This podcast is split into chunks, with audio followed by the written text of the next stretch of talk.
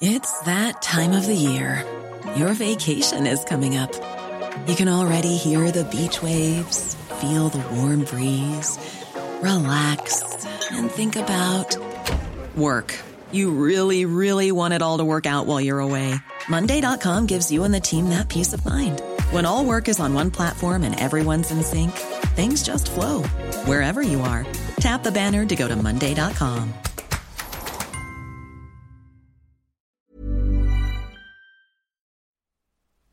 Quand il y a eu l'attentat de Charlie Hebdo, j'aurais jamais cru, en aucun cas, qu'il avait à faire dans ça. On a mangé le prophète Mohamed On a mangé le prophète Mohamed Pourquoi il en veut à la France? Enfin, t'es plus là, quoi. P- Pourquoi tu, tu- tu nous emmerdes? Là, je comprends qu'en fait, c'est, c'est tout un circuit qui marche ensemble, qui font les choses ensemble. Les défenseurs du prophète sallallahu alayhi wa et j'ai été envoyé moi à Sherif Kouachi par Al-Qaïda du Yémen.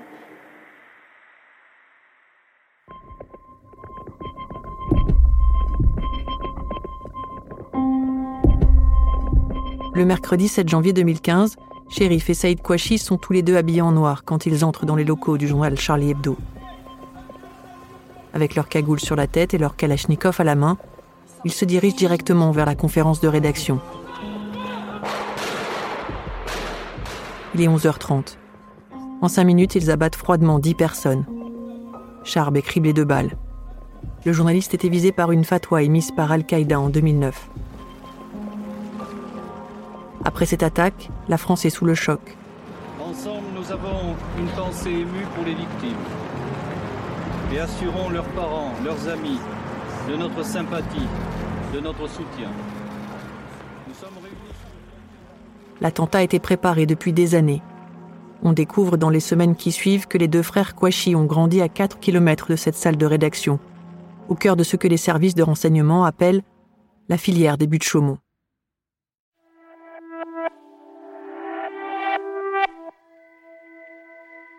La cellule doit son nom au parc des buts de Chaumont dans le 19e arrondissement, là où ces futurs djihadistes ont l'habitude de se retrouver. L'homme qui a mis sur pied cette filière s'appelle Boubaker El Hakim, un franco-tunisien. Du début des années 2000 jusqu'en 2016, de 19 à 33 ans, son parcours est celui d'un vétéran du djihad. On le retrouve partout, les buts de Chaumont, Fallujah en Irak, la Tunisie, la Libye et pour finir la Syrie. Là-bas, au centre de l'État islamique, il va être l'émir francophone le plus haut placé, celui qui est en charge notamment des opérations extérieures, autrement dit, des attentats. Boubaker al-Hakim a consacré son existence à semer la terreur. Je suis Céline Martelet, vous écoutez 75019 Daesh.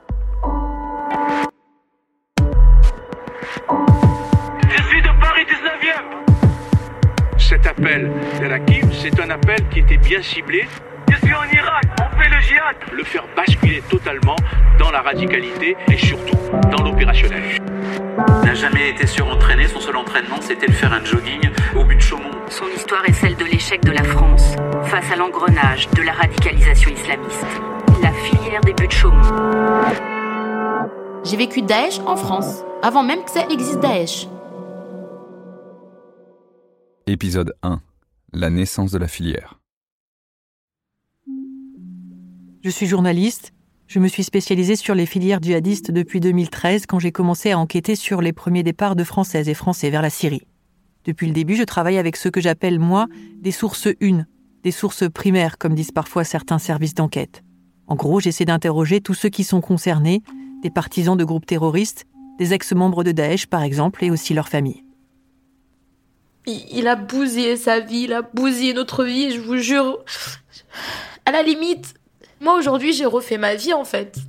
J'ai survécu, mais tous les gens qui ont dû souffrir à cause de lui, c'est. C'est dingue! Mais pourquoi? Ce frère, c'est donc Boubaker El Hakim, et la jeune femme que vous entendez, c'est sa petite sœur. Elle a aujourd'hui 31 ans. Pendant presque 20 ans, en France, en plein essor de la filière des buts de Chaumont, et dans le sillage de ses membres, elle a vécu l'enfer. L'intimité sordide que les djihadistes veulent cacher, les coulisses en quelque sorte, surtout lorsque ces hommes sont haut placés comme son frère. Tout ça sans que les services sociaux, les services de renseignement ou pénitentiaires n'en prennent à chaque fois suffisamment la mesure.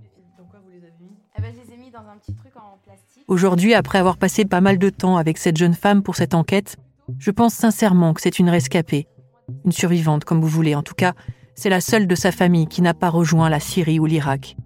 C'est pour ça qu'elle parle aujourd'hui. Et c'est pour ça que j'ai voulu rouvrir le dossier de cette filière grâce à son témoignage, à la recherche des ratés de cette affaire. Parce que pour cette jeune femme, la terreur a commencé avant Daesh, avant les attentats de 2015, avant les procès de 2022, au début des années 2000. Mon prénom? Peut changer, Asma. Oui, c'est pas mal. Asma Ouais, ça marche. Alors, les photos. Hop, hop, hop. C'est dingue hein, que je les garde quand même. Des fois, je me dis pourquoi je les garde, mais après, je me dis, ben, c'est un peu ma famille, malheureusement. C'est la réalité des choses. C'est lui, c'est vrai, mais c'est ma famille, malheureusement. Je ne l'ai pas choisi, hein. loin de là. Donc, déjà, là, on a la photo de mon frère Boubacar quand il était jeune. Et c'est dingue, mais euh, c'est la seule photo qu'on a de lui en souriant. Parce qu'il faut savoir, il ne sourit jamais, jamais, jamais, jamais, jamais. Vous les voyez, ces photos de lui jeune? Alors, honnêtement, pour moi, c'est pas le même. Même si c'est mon frère, je sais que c'est mon frère, mais c'est pas, c'est pas le même, c'est pas lui. Même là, déjà, il n'y a pas de barbe. Il n'y a, y a pas, hein. C'est dingue. Ouais, c'est incroyable.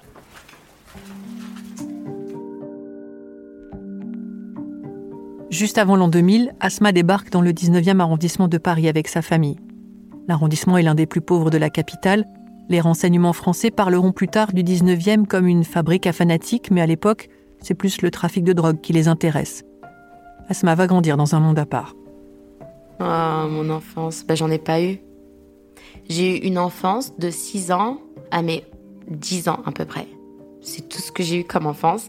C'était ces moments-là où j'avais le droit de sortir, de jouer, pas avec des garçons bien évidemment. J'avais une vie un peu normale, tranquille quoi. Mais c'est à l'âge de 11 ans, c'est là que tout a basculé. Déjà j'ai atteint l'âge de la puberté, j'étais pubère à ce moment-là. Déjà j'ai commencé à porter le voile. C'était à l'année 2000. Quand j'ai eu 11 ans, j'étais à l'école derrière la maison, elle était toute nouvelle, toute fraîche cette école. On était les premiers arrivés.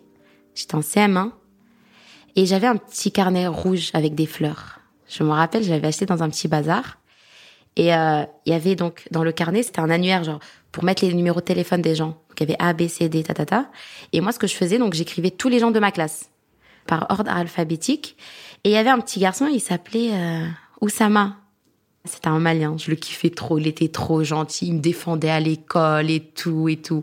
Parce que j'étais un petit peu forte, les gens ils se foutaient de ma gueule, j'avais pas le droit de sortir. Par contre, en CM1, sortie, tratati, tratata, c'était fini. Hein. École, maison, dodo. C'était ça. Et c'est à ce moment-là que Boubaker, ben, on était dans le salon, il ouvre ce carnet et il m'attrape. Il me met sur le canapé et il me porte et il me retourne en fait. J'avais euh, les pieds en l'air il m'attache mes pieds avec une ceinture et il me fait, on appelle ça la falaka. Genre, soi-disant, on a le droit de frapper de cette manière. Parce que ma mère, à un moment, elle lui disait, c'est haram de frapper, c'est illicite de frapper. Dans l'islam, on n'a pas le droit de frapper parce que tu fais mal à un corps. Et le corps, c'est, comme une, c'est une bénédiction, quoi. Il faut, il faut pas le toucher, il faut pas lui faire mal, ce corps, parce que ce corps nous appartient pas, il appartient à Dieu, en fait. Et il m'a attrapé, il m'a frappé. Et il a dit à ma mère, à partir de demain, elle va plus à l'école. Parce que j'ai juste écrit Oussama. Et il m'a dit, je me rappelle jusqu'aujourd'hui, il m'a dit pourquoi le carnet, il est rouge avec des fleurs? Mais je lui dis c'est des fleurs, c'est pas des cœurs. Et j'avais pas écrit que le prénom d'un garçon, j'avais écrit le prénom de tous les gens de ma classe. Mais parce qu'il y avait écrit le prénom Oussama. Vous vous rendez compte, je me rappelle de ce prénom Oussama? Et c'est là que là, là, ma vie, elle a bam.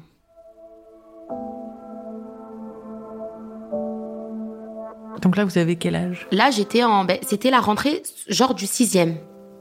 Je sais plus, il faut, il faut avoir quel âge en sixième? 11 ans. Ah ouais, c'est vrai? Eh ben donc, ça veut dire que moi, quand j'ai commencé à porter le voile et tout, c'était avant mes 11 ans.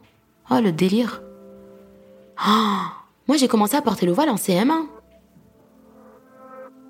Oh là là, j'avais moins que 11 ans. C'est genre, j'avais l'âge de ma fille.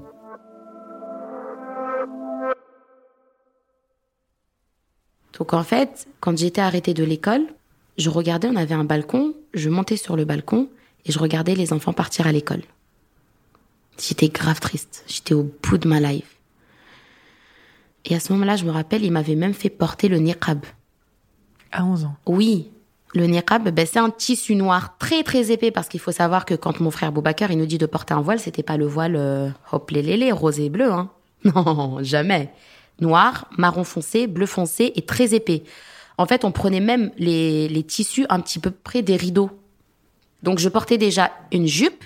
Au-dessus de la jupe, c'était un, une robe. Au-dessus de la robe, c'était un voile très long parce que le voile, également, il faut qu'il descende à peu près au niveau de la robe pour, en fait, faire en sorte que quand il y a du vent, même mon corps, il ne puisse pas être, euh, être vu ou être même imaginé.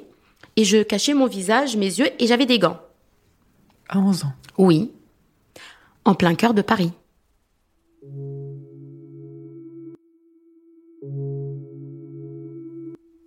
Le 19e, déjà, à un moment donné, c'était normal de voir des femmes avec un niqab. C'est vrai, hein. Et pour vous dire, dans la mosquée Stalingrad, dans la mosquée Omar, à un moment, c'est devenu vraiment la mode. Le niqab, les hommes en camise, les sœurs, euh, tatati, tatata. C'était devenu la mode. Donc tout était sous les yeux des autorités françaises. Mais bien en fait. sûr, totalement. Mais attendez, vous rigolez, j'avais même pas 9 ans, moi, à cette époque. Moi, je me dis, mais, les, les, les voisins, là, qui nous cassaient les bonbons toute leur vie, pourquoi ils ont pas fait un signalement? Quand ils m'ont vu avec le niqab, le sitar, toute noire, pourquoi ils ont pas fait de signalement? Parce qu'aujourd'hui, ils sont forts, les voisins, pour faire des signalements. Mais ils avaient peur, je pense.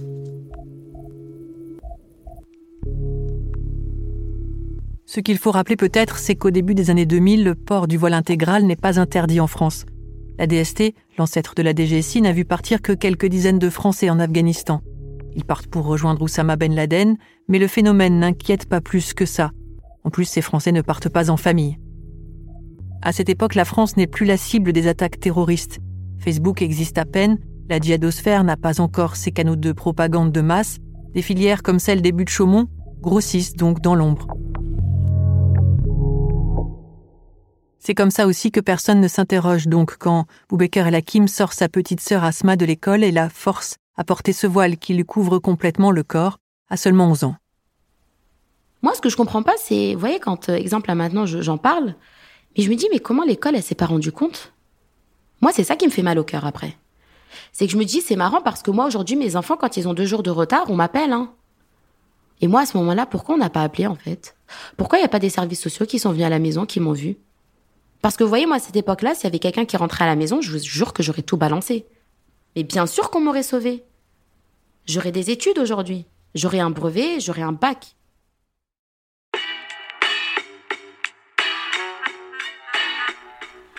Je me rappelle, j'avais une petite radio et j'écoutais James. Déjà, il y avait la boulette à l'époque. Elle était grave entendue.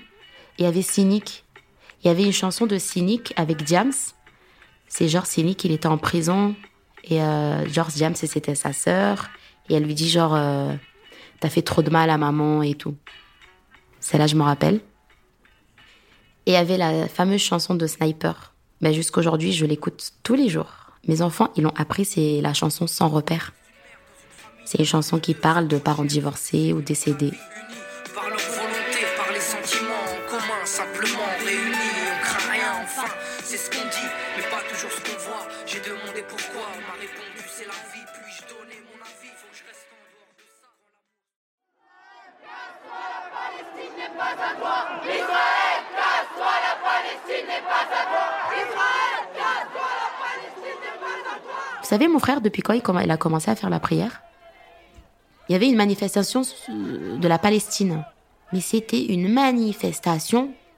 une vraie manif. J'étais dans cette manif. On venait juste d'habiter dans le 19e, je pense, j'avais 8, 9 ans, un truc comme ça. Je me revois en train de crier avec des drapeaux de Palestine, genre euh, avec mon cœur, avec mon sang, je te porterai la Palestine. Mais la pauvre, la Palestine. Le lendemain, j'étais moi et ma mère dans le balcon, il, faisait, y avait du soleil et ma mère elle étendait le linge. Et mon frère Boubacar, il avait sa chambre qui donnait au balcon. Et il sort de la chambre et il regarde ma mère et lui dit Maman, j'ai fait la prière de le Fajr aujourd'hui. Oh et ma mère, elle le prend dans ses bras et elle pleure et elle pleure et elle pleure. Genre, ouais, ça y est, mon fils, ça y est, je suis tranquille, quoi. Et c'est là qu'il a commencé à partir à la mosquée de Stalingrad. C'est pas l'islam qui l'a rendu comme ça, c'est lui qui est comme ça. C'est lui qui est dans sa tête, qu'il a une haine, une rage, je ne sais pas d'où est-ce qu'elle sort.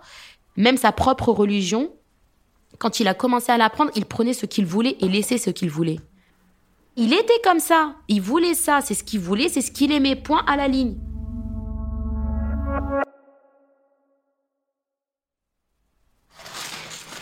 À cette époque, dans la photo, je regardais beaucoup, beaucoup, beaucoup, beaucoup, beaucoup de vidéos de Afghanistan, comment on faisait les entraînements.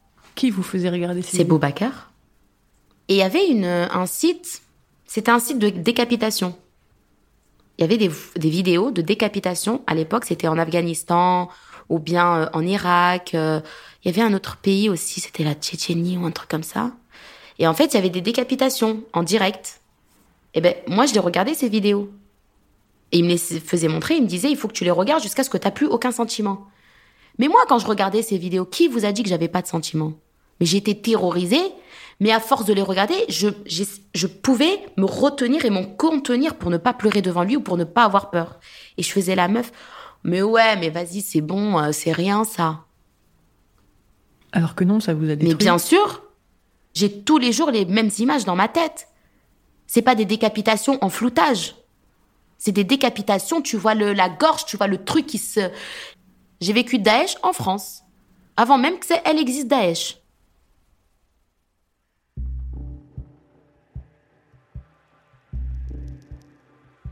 En juillet 2002, Boubacar El Hakim a 19 ans.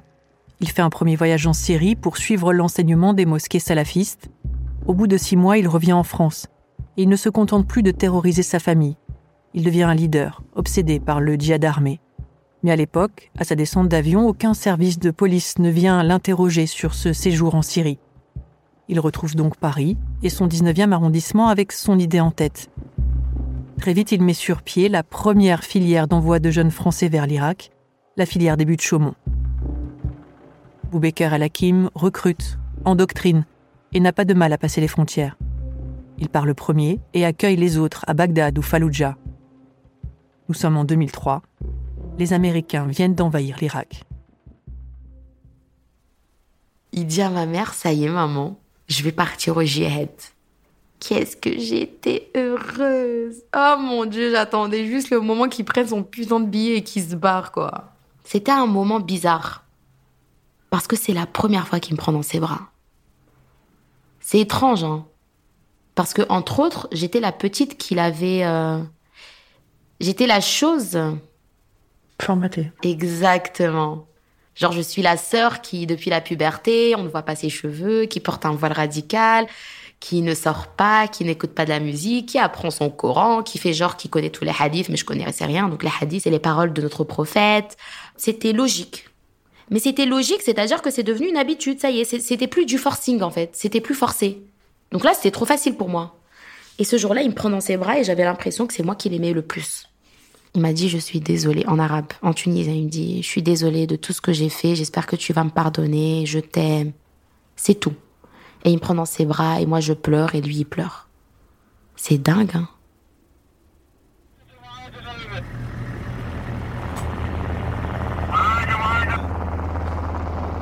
Donc, il part en Irak. Et à ce moment-là, quand il y avait la guerre en Irak, il y avait des, des gros camions qui tournaient dans les rues et qui disaient Allez, qui veut aller à la guerre? Qui veut aller à la guerre? Il y va pour la guerre, pour le djihad. Ça, c'était clair et c'était net et c'était précis. Pour combattre. Oui.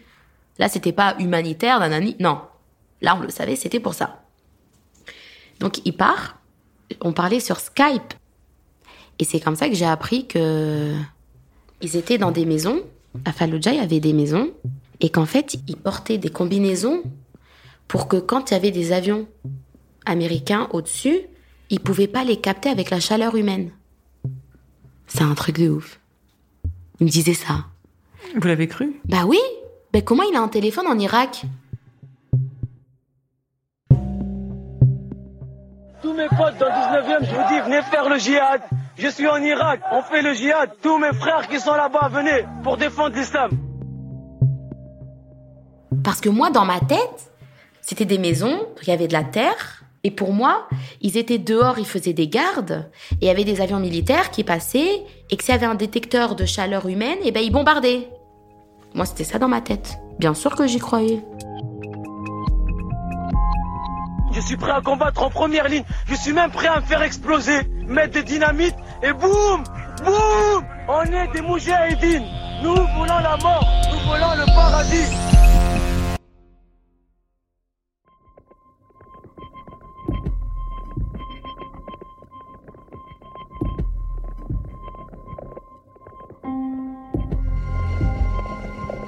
« 75019 Daesh est une série du podcast L'Affaire, produit par Paradiso Media, écrite par Céline Martelet et réalisée par Théo Albaric.